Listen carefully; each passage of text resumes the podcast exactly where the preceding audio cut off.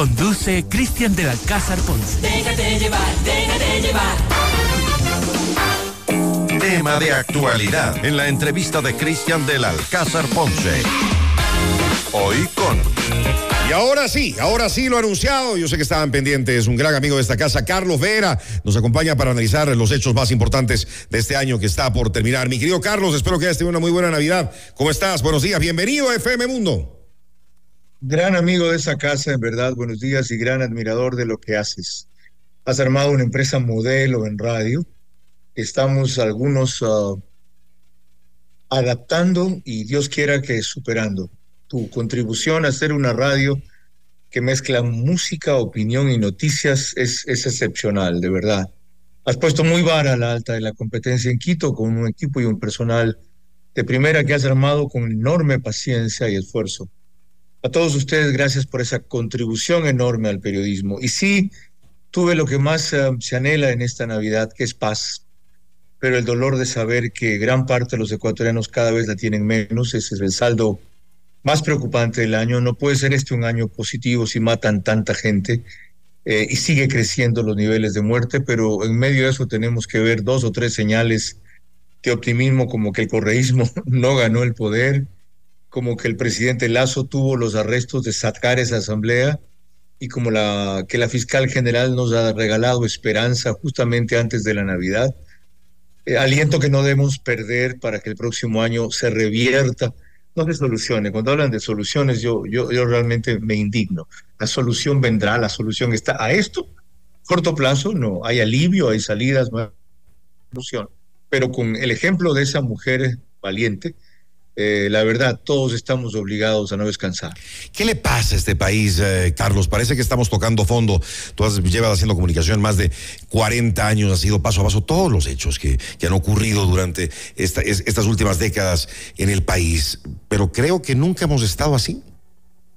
Llevo 48 años en el periodismo y en verdad nunca hemos estado así. Este país tiene miedo, que es una primera cosa comprensible, especialmente lo que se vive en Guayaquil créeme que es de terror y a la, y a la vez siendo así, esta ciudad y este país es todos los días sale a trabajar, a buscarse honradamente el pan de cada día sin tener la protección que se requiere, sin que el secuestro sea ahora una desgracia de los ricos, sino de cualquier pobre que eh, retienen por 500 dólares o 2 mil dólares, más las extorsiones eh, que se han enseñoreado, lo que está pasando en mi tierra, en Bahía de Caracas, y en el cantón Sucre no puede ser más desolador. Tuvieron que militarizar el cantón, la ciudad uh, económicamente se viene abajo en esta temporada porque los turistas no fueron.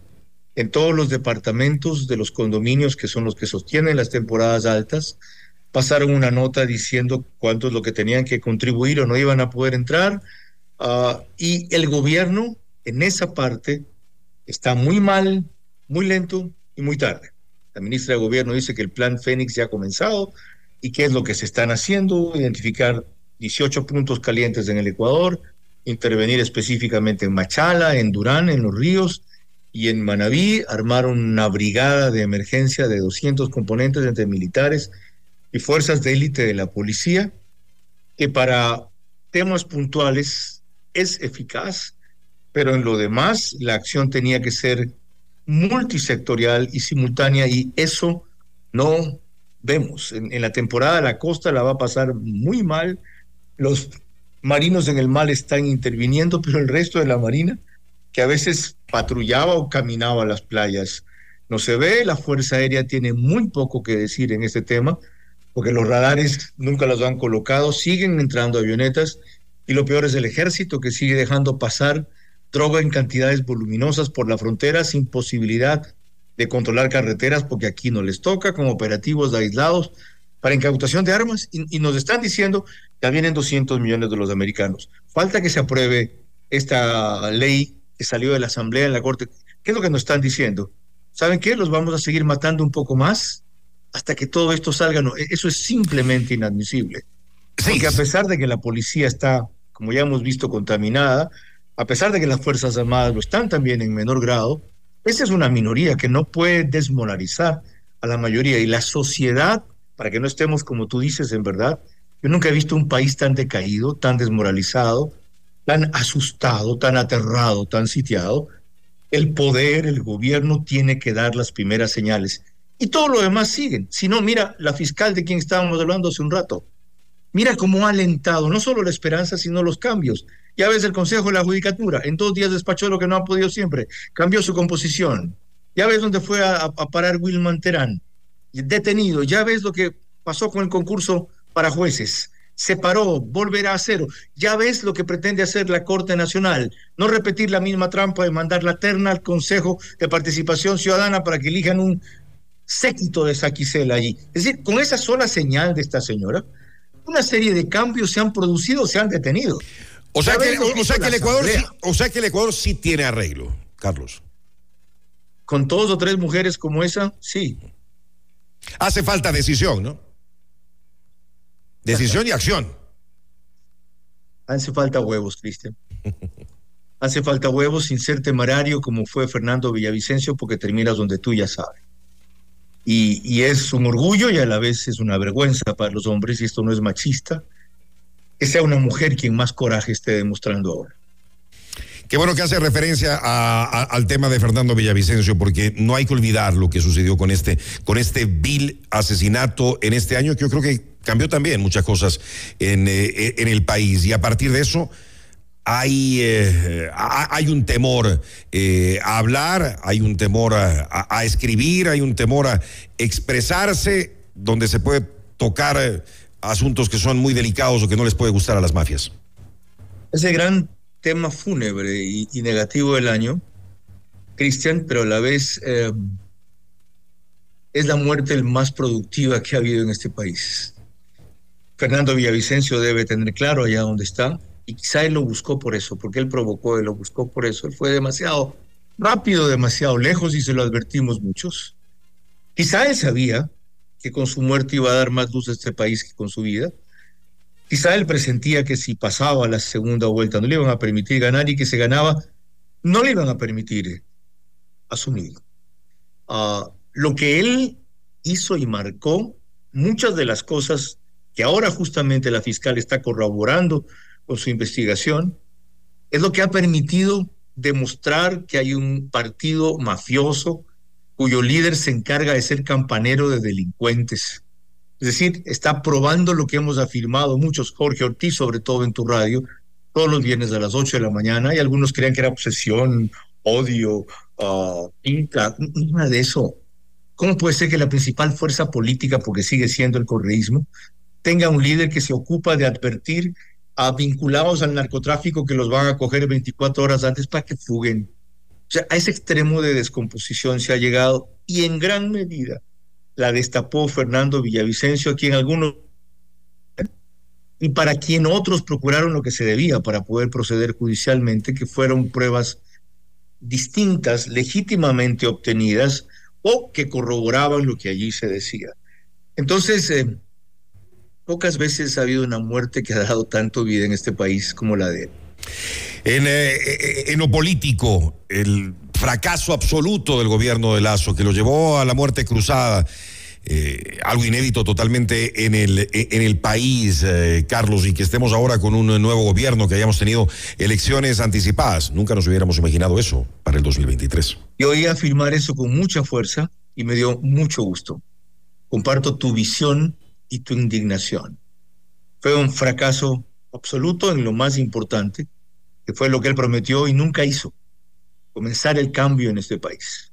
Sostuvo otras cosas, tuvo tres o cuatro cosas positivas, las relaciones internacionales mejoraron, acuerdos de comercio, uh, por cierto, sí, algún respeto a los derechos humanos, bastante a la libertad de expresión, aquello del canje de deuda por naturaleza y pare de contar. Pero eso es lo que hubiera hecho cualquier presidente con ese antecedente. Es decir, él, él mató al empresariado como opción política y sin embargo, he aquí un joven que también es empresario, que levanta la esperanza del Ecuador gracias al apoyo de otros jóvenes que dicen, ¿saben qué? Yo, yo estoy cansado de esta bronca estéril que no ha llevado a nada, yo quiero cuatro cosas que hagan bien y eso es lo que hay que exigirle a este gobierno. Pienso que ha tenido un comienzo vertiginoso positivo en muchos aspectos, pero en el principal, que era una de sus promesas claves, seguridad con una deuda pendiente. ¿Le ves futuro a este presidente? Si sigue haciendo lo correcto, aunque sea lo impopular, sí. Él se reelige si le toca enfrentar, porque le tocó, aunque sea en año y medio en gobierno de transición y provisional, ciertas medidas inevitables, como por ejemplo ya lo que anunció el ministro de Economía, Juan Carlos Vega. Él habló ya de focalizar subsidios, lo dijo ah, en un programa conmigo la semana pasada. veamos, si lo, llegan a concretar, ¿no? Porque es una medida muy impopular y sabemos los intereses que hay de por medio, Carlos. Depende de cómo se la tome. Depende de que no hagan lo que hizo Moreno, improvisar, no preparar a la gente, no explicar, no decir yo soy muy valiente, histórico, y aquí lo hago y casi se cae. Pero ahí está la inspiración que nos significa mi ley en la Argentina, aunque comparación no cabe. Ahí está como cuando un líder le da un horizonte a un país y le dice, todo se va a poner peor hasta que se ponga mejor. Este año nos tenemos que sacrificar, aunque el Estado se va a sacrificar más. Va a haber más inflación durante un tiempo, no va a, caer la pobreza por un rato, pero si nos sostenemos en año y medio o dos, vamos a estar mejor. Y le decía a Mirta Legrand el sábado, en 35 años la Argentina volverá a ser la potencia mundial que fue, y en 10 años, si mantenemos esta línea, tendremos un país saneado. Y, la gente lo aplaude. Y fueron, yo no sé cómo van a estar hoy las manifestaciones, fueron 3.000 apenas a la Plaza de Mayo la semana pasada, cuando esas manifestaciones paraban Buenos Aires y eran 50.000. Si Daniel Novoa se inspira en eso y adapta, paso por eso fue a la transmisión de mando, esa realidad a la suya y hace dos o tres cosas que a él le tocaron porque la historia lo puso en ese lugar, se reelige. Daniel Novoa tiene una sola competidora y ya sabes quién es. ¿Cómo hacer? Con lo que ha pasado, con lo que ha pasado el correísmo, no va a ganar la próxima elección. Yo estaba seguro antes de esto que no había quien se la quite. Bueno, no la va a ganar.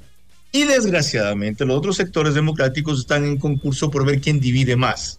Hay una cantidad de candidatos presidenciales y candidatas presidenciales, ocho o diez por lo menos ya, que han admitido que lo van a hacer y que están trabajando para hacerlo. Entonces ellos tienen asegurada su derrota por su fragmentación. Yo tengo mis dudas que le vaya bien, Carlos, y, ojalá, ojalá que, ojalá que me equivoque. Primero por la falta de experiencia de él y de la mayoría de su equipo, pero sobre todo por la situación terrible de la economía del país. No hay plata. ¿Cómo hacer un, un buen gobierno si no hay dinero para absolutamente nada? Y muchas deudas por pagar.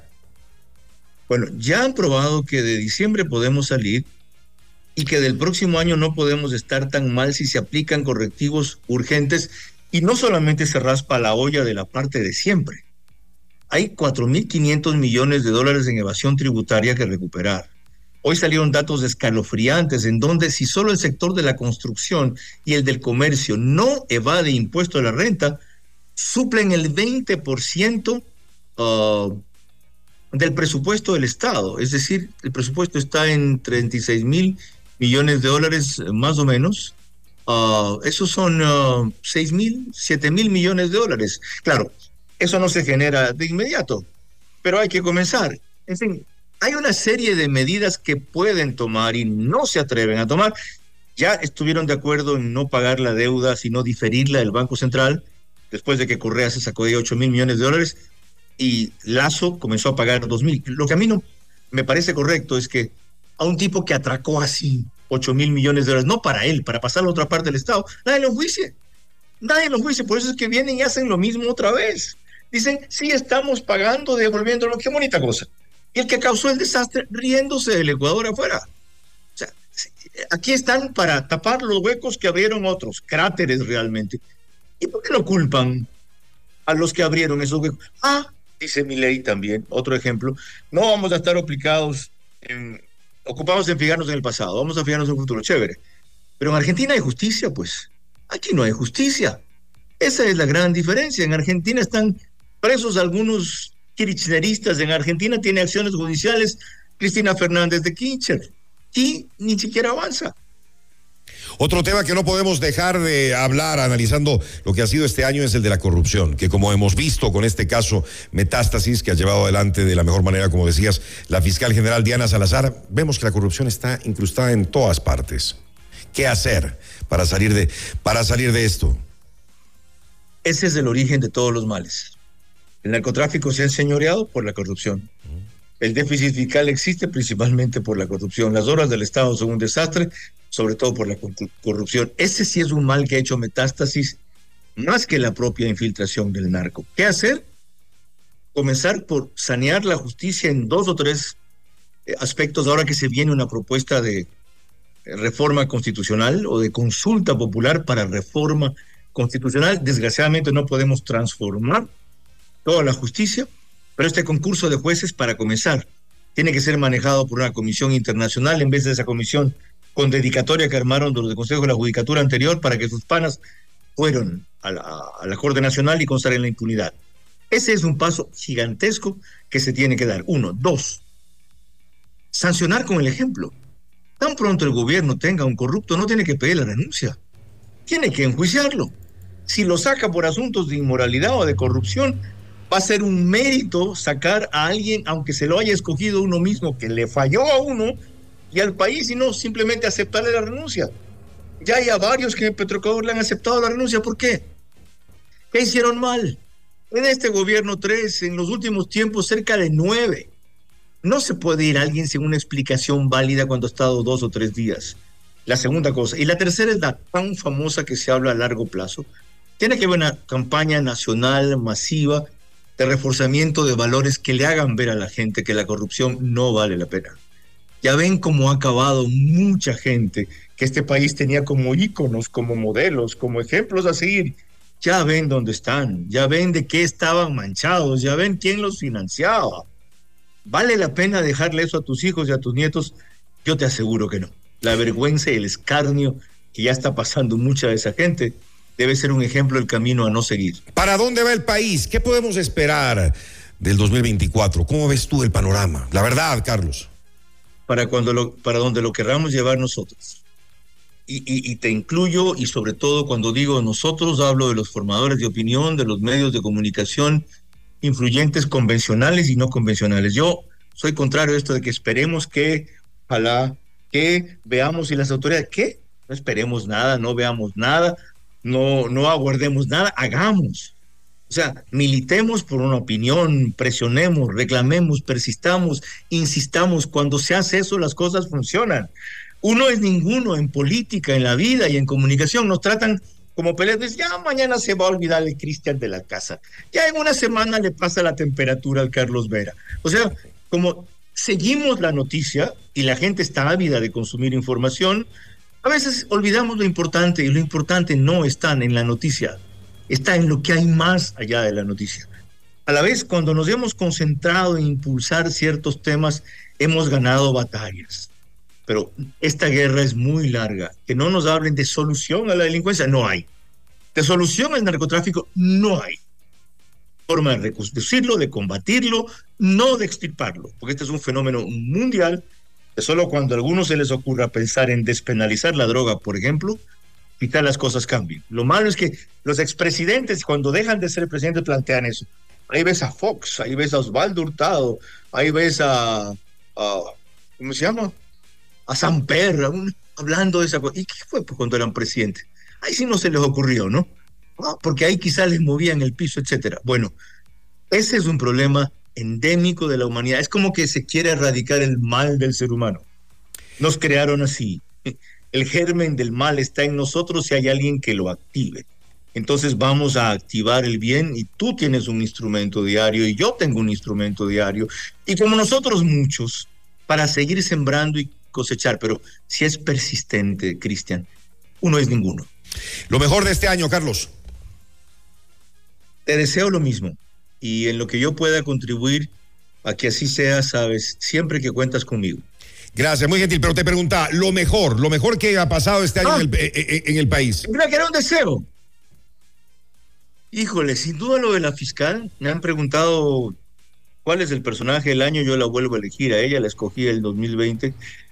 Ah, sin ella, ah, yo creo que lo mejor de este año habría sido el triunfo de Novoa porque simplemente impidió que gane el correísmo y luego ha resultado este joven en algunos aspectos una revelación y una sorpresa. Es todavía para mí un enigma, pero es más inteligente de lo que parece y es más tosudo de lo que se imaginan y es más duro de lo que cualquiera pueda calcular. Ojalá sepa controlar lo que es el rencor desde el poder uh, y la soberbia del poder. Ojalá no caiga en esos rasgos que aniquilaron a Guillermo Lazo. Pero yo me quedo con lo mejor de este año. Ah, después de ustedes, para ustedes los liguistas, debe ser el triunfo de Liga, sin duda. Yo no soy liguista. Pero oh, la, la, gestión de la fiscal, su valentía, su determinación, sí.